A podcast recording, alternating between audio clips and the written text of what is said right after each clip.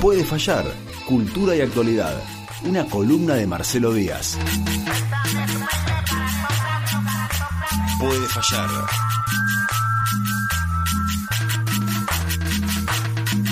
Esto es Puede fallar, él es Marcelo Díaz. Hola Marcelo, ¿cómo estás? Hola José. Hola Tanto Lupe. tiempo. Hola Marcelo. Eh, Marcelo, un nuevo martes, eh, una nueva cita.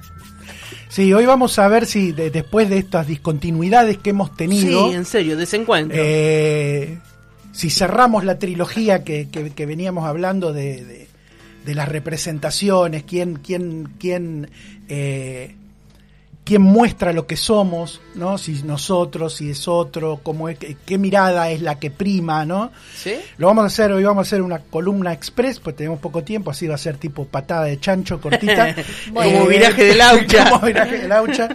Eh, pero bueno, habíamos, en la primera hablamos de la película Encanto de Disney, Sí. de cómo Disney va representando culturas, ¿no? Se volvió un Sabemos poco que el tema. está mal, pero nos gusta. Nos gusta, obviamente. Claro. Eh, eso es como el cigarrillo. Pero claro. Es decir, la gente que fuma sabe que te puede hacer supuesto, mal, pero igual fumás, ¿no? ahí está bueno. perfecto. Eh, después, bueno, en la, en la columna siguiente hablamos de del Eternauta, ¿no? Como una una historieta nacional que cambiaba un poco el prototipo del héroe que uno lee en las eh, en las historietas yankees, donde Yankee, es claro. el héroe individual, superpoderoso, ¿no? Acá estaba el héroe colectivo, la acción transcurre en Buenos Aires, incluso los villanos son como villanos que en realidad el villano villano no aparece nunca y los demás son pueblos dominados que Sí. a su vez dominan a otros, ¿no? Toda, toda una, una historia de ciencia ficción, pero que en realidad eh, daba cuenta del momento que estaba viviendo la Argentina en el año 55, cuando, después del golpe de la Libertadora, eh, en los 50, cuando sale la historieta, ¿no? Y hoy eso lo quería asociar con algo que pasó hace 15 días, que tuvo movilizado al campo artístico y cultural, como era que parecía que iban a cesar a partir de una ley que había propuesto el, macrismo en, en 2017, el gobierno de Mauricio Macri, proponía que a fin de este mes cesaran todas las asignaciones específicas para industrias e instituciones culturales. Esto es, fondos para el cine, para el Inca, fondos para teatro, para el Instituto Nacional del Teatro, fondos para las bibliotecas populares. Muy acertado después de la pandemia, sobre todo, ¿no? Donde todo está. Claro, eso fue, fue anterior, fue el Claro, 2017, dijo- pero no, no entraba en vigencia Eso. eso, ¿no? Entonces hubo una movilización de todo terrible. el campo artístico y hace, eh, hace dos semanas aproximadamente lo que se sancionó en el Congreso es que se prolongue por 50 años, estas medio siglo más de subsidios para eh, la, la industria audiovisual, teatral, eh, bibliotecas populares, ¿no? También eh, son sectores que, que sin subsidios también es muy difícil de llevar adelante, ¿no? Exacto, digamos, ahí, ahí, toda la, la discusión que se dio o que se tendría que haber dado, ¿no? Porque digo, eh, esta, esta prolongación salió con 132 votos a favor, sí, 92 abstenciones que fueron básicamente de, de parte de, de- de Cambiemos y 5 votos en contra que fueron de los libertarios. Yo creo que lo que lo que expresa claramente una posición es la de los votos de los libertarios, ¿no? Digo, la cultura la tiene que regular el mercado, Listo. como claro. la venta de órganos, como Sí, co- sí, como, cualquier tema que sea, Mm. lo único que regula la, la- lo, lo que sucede en la sociedad es el mercado, ¿no? Después el la discusión y, y- y- y muchos de los discursos y las posturas dan cuenta de que en general gran parte de la clase política no tiene muy claro de qué habla cuando habla de cultura. Es como que maneja como, ajeno. como conceptos como un poco antiguos, ¿no? Como que bueno, que, que ser culto, ¿no? Como ciertas diferencias entre ser culto y no serlo, ¿no?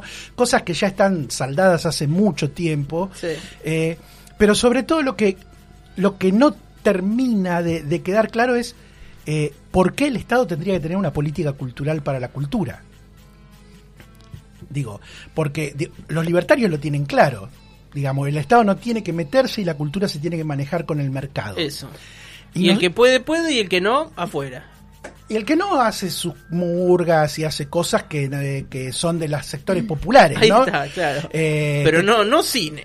pero no hace cine, No ¿no? hace cine, ¿no? Obviamente, ¿no? claro, lo que pasa es que para mí ahí se pierde como la, eh, la porque por ahí uno piensa que lo que se relega ahí es el acceso a la cultura de, ciertos sectores sociales que no pueden acceder a la cultura. Buenísimo. Pero no solamente eh, corriendo al Estado de ese lugar eh, relegase ese acceso a la cultura. También eh, ponés barreras a la producción de contenido, descuidar los patrimonios, o sea, rompes todo básicamente. Claro. Y- y Exacto. Que, que son cosas que el Estado, que el Estado, que el mercado, perdón, no, no se pone a contemplar, digo, al margen de No. que obviamente lo más importante es eh, que todas las personas puedan acceder a la cultura. Claro, digo, por un lado el Estado tiene el rol de garantizar los derechos culturales de toda la población, ¿no? Ahí está, claro. Por otro lado, en una definición de, de cultura que tampoco es nueva, eh, los actores culturales somos todos los habitantes de este territorio, digamos. No hay productores culturales por un lado y consumidores por el otro. Es decir, todos producimos cultura Claro. porque, bueno, ahí en general el- la, eh, la confusión es entre cultura y arte, ¿no? Claro. Eh, pero hay algo que eh, hay un momento en los 90 en el que Estados Unidos presiona fuertemente en la Organización Mu- Mundial del Comercio por precisamente esto mismo que estuvo a punto de suceder en Argentina, para que las, los productos de las industrias culturales dejen de ser subvencionados por los estados nacionales, ¿no? Y simple y desregule el mercado, ¿no?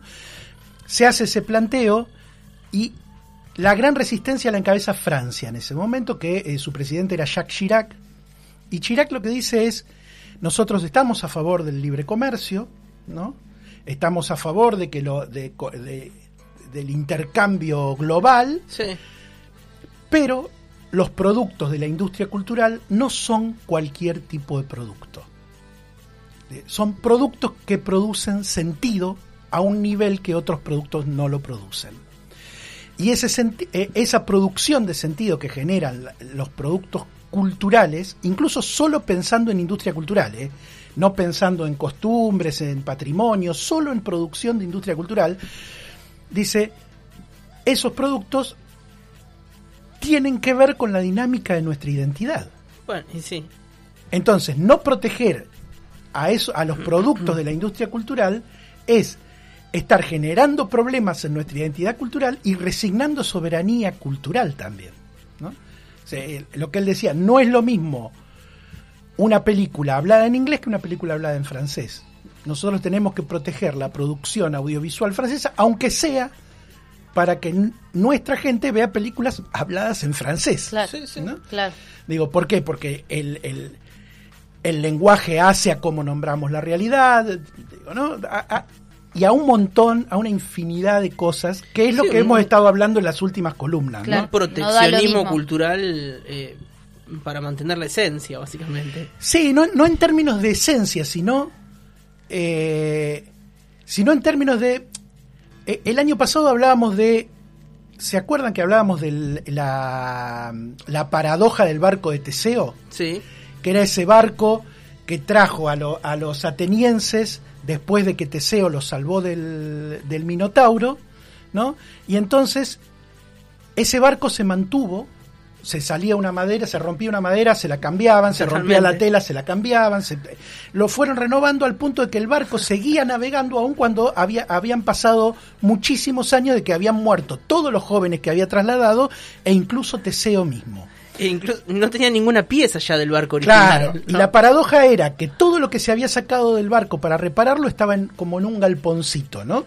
Y a la vez había un barco navegando. Eso. Entonces, si se reconstruía un barco con todo lo que se había sacado del barco de Teseo, se armaba el barco de Teseo. Pero ese barco no podía navegar. Claro. Y el otro sigue en navegar. Y la paradoja es cuál es el barco de Teseo. ¿El que Es tiene todas las maderas viejas o el que está navegando y todo el- Claro. Entonces, el que está navegando sigue siendo un símbolo para la cultura, por algo lo mantienen navegando, sigue sí. siendo un barco.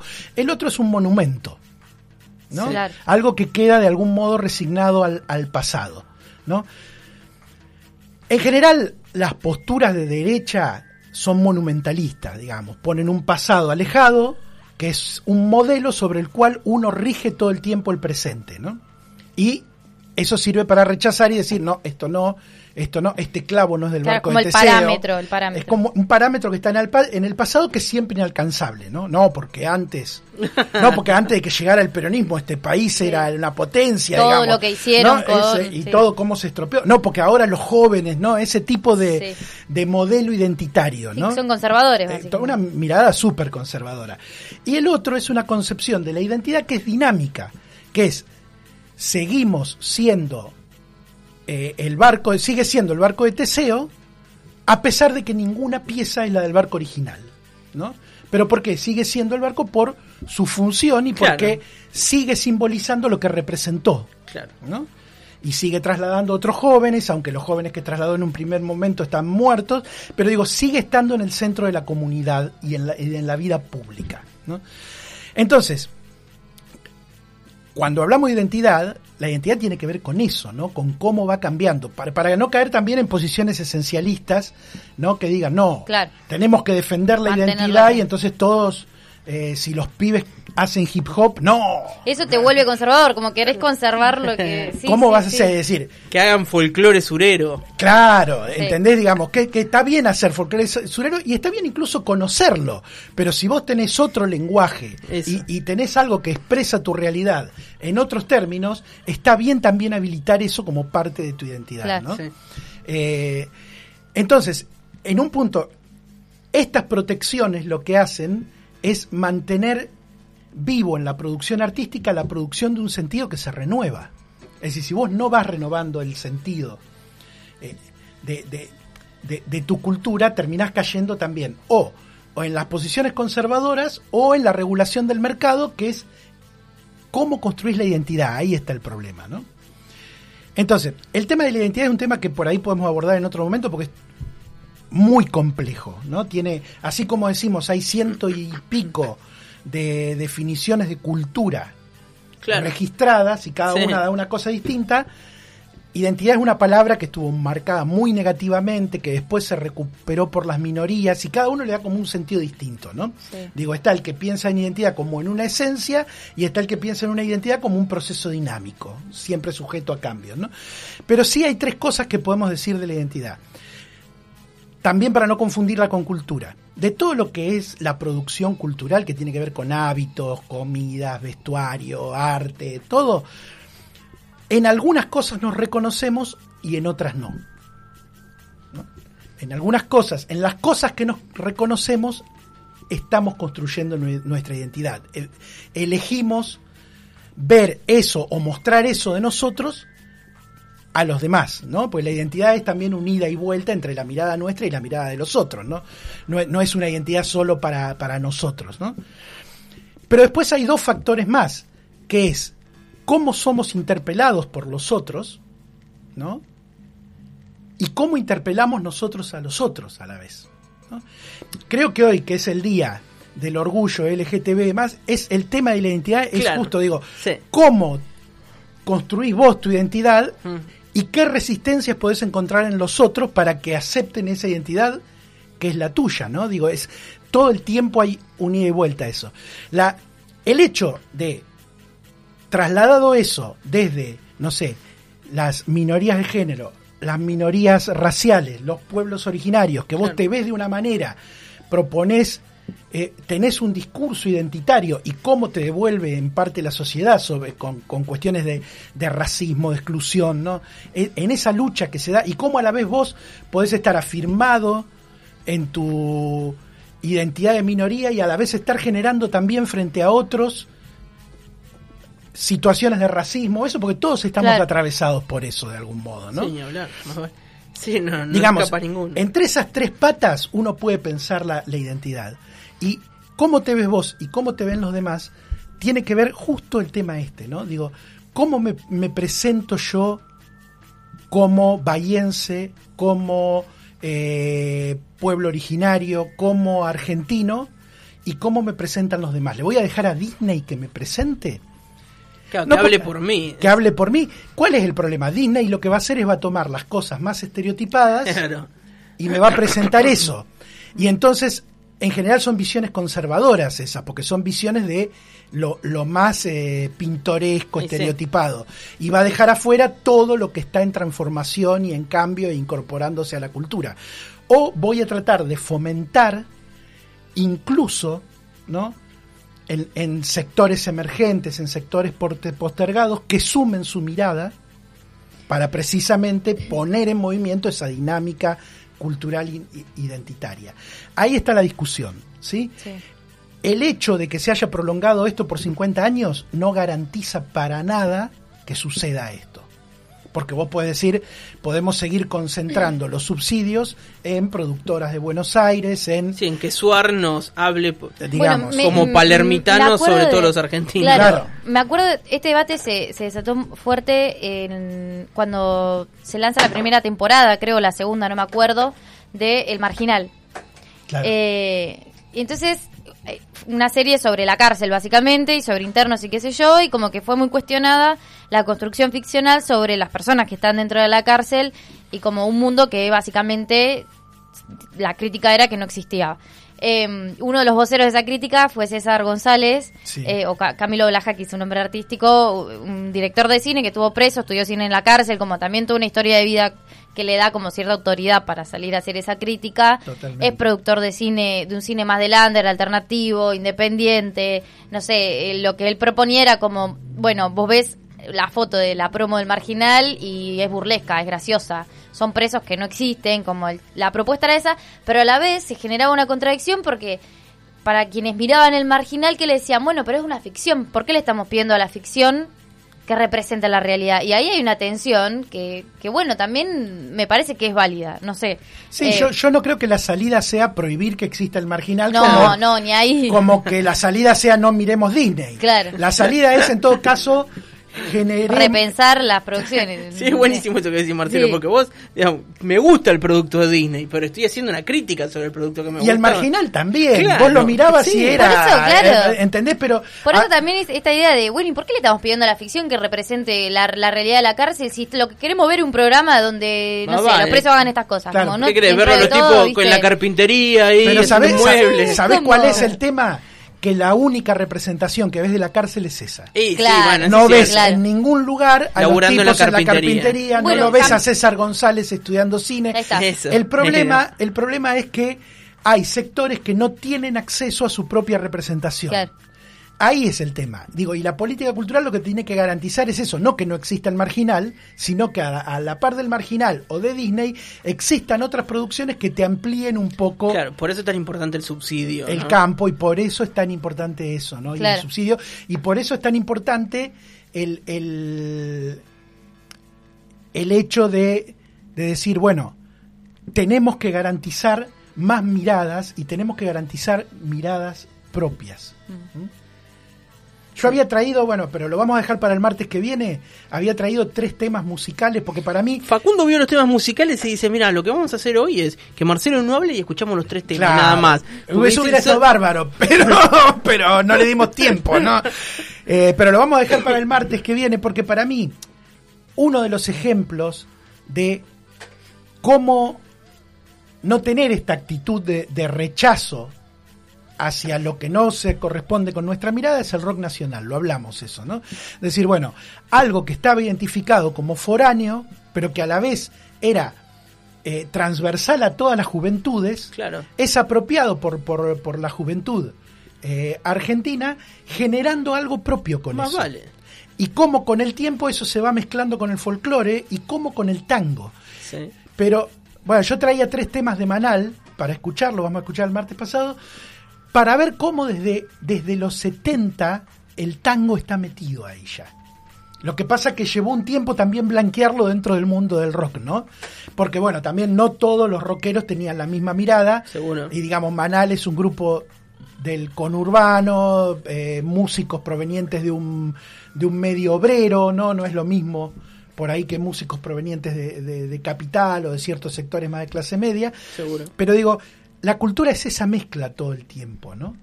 Eh, las posiciones conservadoras frenan esa mezcla, ¿no? Pero también dejar liberado al mercado la frena por la falta de circulación en un mundo en el que donde si no sos visible no existís. Sí. Claro. Sí. Y, si, y donde sos visible en los medios en gran parte. Claro. Y si no tenés la posibilidad de acceder a eso, bueno, nada, también quedás relegado. Es decir, lo que vos puedas aportar no forma parte de esa dinámica que sirve para construir la identidad colectiva ¿no? de, de- de todos nosotros. Bueno, así que ya eh, anticipamos el martes que viene. El martes que viene vamos Con a- Manal. vamos a hablar Me un poco de Manal. Eh, es cierto esto que decís que cu- cuánto tiempo costó en, en blanquear eh, al tango adentro de- del rock, ¿no? Bueno, hoy no está saldada la pertenencia de Piazzolla en el tango siquiera. Bueno, sí. Digo, esas discusiones están, Sí. pero esas discusiones son buenísimas en, la Sí. cu- en el campo de la cultura, ¿no? sí. Digo, lo mismo con el folclore, eh, lo mismo, digo, qué sé yo, vos ves la, la música, eh, el, el tropicalismo brasilero, y es una fusión de, de- de- de ritmos eh, folclóricos con rock y con jazz, ¿no? Claro. Y digo, y de eso también vas, eh, la- las nuevas generaciones, los sectores más postergados, ¿no?